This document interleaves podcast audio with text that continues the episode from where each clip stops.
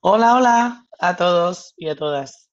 Bueno, ya hemos llegado al final de la primera fase. Sí, lo creas o no, ya llevamos tres semanas trabajando en nuestros hábitos alimenticios. No sé cómo te sientas al respecto, no sé si se te hizo largo, si se te hizo corto, si esto ya se siente como que está facilísimo y puedes llevarlo a cabo el resto de tu vida. Sea cual sea tu comentario, por favor no dudes en compartirlo conmigo y con tus compañeros a través de las vías que tenemos de contacto. Bueno, vamos a dar un pequeño resumen de lo que ha sucedido en estas tres semanas. Hemos empezado eh, de una forma muy inclusiva, fijándonos en la primera semana únicamente en añadir uno o dos puños de vegetales a cada una de tus comidas del día. Esto en general ha dado muy buenos resultados. Solo quiero que mires atrás y pienses cómo es una estrategia inclusiva porque ahora estoy añadiendo alimentos de mayor calidad a cada plato y con ello a mi dieta, que deja menor espacio para otros alimentos que son de menor calidad para mi salud y mi bienestar. La segunda semana trabajamos en la, el segundo hábito o el segundo punto más importante, sobre todo para objetivos como pérdida de grasa y una bajada de peso y también para aquellos que quieran ganar masa muscular. El segundo hábito consistía en incluir una palma de una o dos, en función de si eras hombre o mujer, o si tu actividad física es muy elevada, una palma de proteínas en cada comida. Una vez más, esa palma de proteína queremos que sea lo menos procesada posible. Y por último, la semana 3, introdujimos o hemos introducido dos hábitos de golpe que han sido añadir una o dos cuencas de carbohidratos inteligentes, cuencas de la mano de carbohidratos inteligentes a tu plato de comida y añadir uno o dos pulgares de grasas saludables a tu plato de comida. Si te fijas, la característica en común de todos estos hábitos ha sido trabajar en la calidad de nuestros alimentos. Es decir, tanto para los vegetales, obviamente, como para las proteínas, las grasas y los carbohidratos, siempre aquello que buscamos poner más en nuestro plato y por ende consumir más a menudo son los alimentos que más se acercan a cómo los encontramos en la naturaleza. Es decir, que menos procesos han sufrido, alimentos poco procesados. Esto sirve para cualquiera de los macronutrientes. Y eso es algo que vas a, vas a tener que repetirte una y otra vez durante todo este reto y a lo largo de tu vida.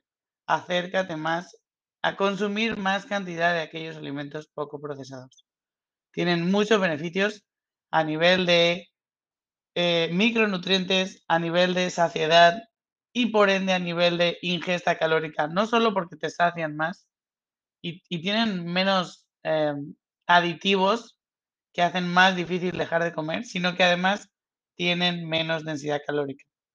Sé que la mayoría de ustedes tienen ese objetivo, que es la pérdida de peso, ya que es uno de los objetivos más comunes en nuestra sociedad actual debido a que nos sobrealimentamos en general.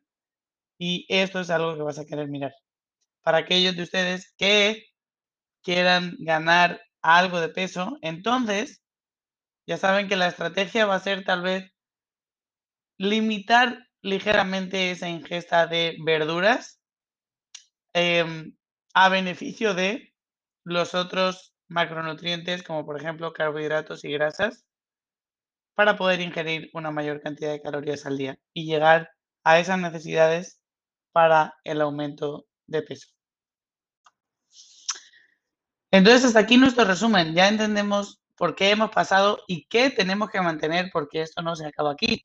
Estos tres hábitos se van a mantener de aquí en adelante y espero que para toda tu vida. Ya entendemos el porqué de estos hábitos Sé que algunos ya han visto resultados solo con estos sencillos hábitos inclusivos y pequeños cambios en tu día a día. Ahora, quiero solo resumir ¿Cuál es el orden en el que deberías crear tu plato cada día? El mismo orden a través del cual hemos ido em, incluyendo los hábitos es el orden en el que debes crear o poner comida en tu plato. Primero, añade verdura.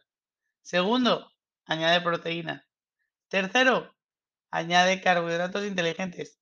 Y por último, añade grasas. Ese añade grasas puede ser algo tan sencillo como echar aceite de oliva para sazonar tu ensalada o tu proteína, poner algunos frutos secos, añadir un dedo o pulgar de aguacate a tu plato, etcétera, etcétera. Bien, ¿qué va a suceder de aquí en adelante? Vamos a empezar a hablar un poquito más de cantidades ahora. Esta próxima semana vamos a trabajar hábitos como comer despacio y comer hasta que estés un 80% lleno. Parece simple, no lo es, y es algo que sin darnos cuenta nos lleva a sobrealimentarnos, comer hasta que estamos demasiado llenos, al punto al que llega a ser incluso incómodo. Por ello, voy a darte algunas técnicas o tácticas para que lleves a cabo a partir del próximo lunes y te ayude a conseguir este objetivo de comer hasta un 80% lleno. No solo esto, sino que vamos a ver temas como hidratación y alcohol. Sé que ya vimos la parte de alcohol, pero vamos a entrar un poquito más en profundidad. Siendo incluso más específica, la parte de alcohol la vimos muy superficialmente en eh, la lección sobre fin de semana. Vamos a seguir hablando también de fin de semana en futuras semanas en referencia a cómo tendemos a sobrealimentarnos, no solo a las elecciones que hacemos, sino a la cantidad de alimentos que ingerimos. Así que estate, estate porque lo que se viene es muy bueno. Hemos hablado de la calidad de los alimentos en esta primera fase. Ahora vamos a hablar de la cantidad de los alimentos y de muchos otros puntos que van sumando poco a poco y van añadiéndose a qué tan cerca de una dieta saludable podemos estar al final del día con esas pequeñas decisiones que tal vez surjan más los fines de semana, pero que están presentes en nuestra vida. Nada más por el momento. Disfruta de tu fin de semana con moderación y nos vemos o nos oímos el lunes.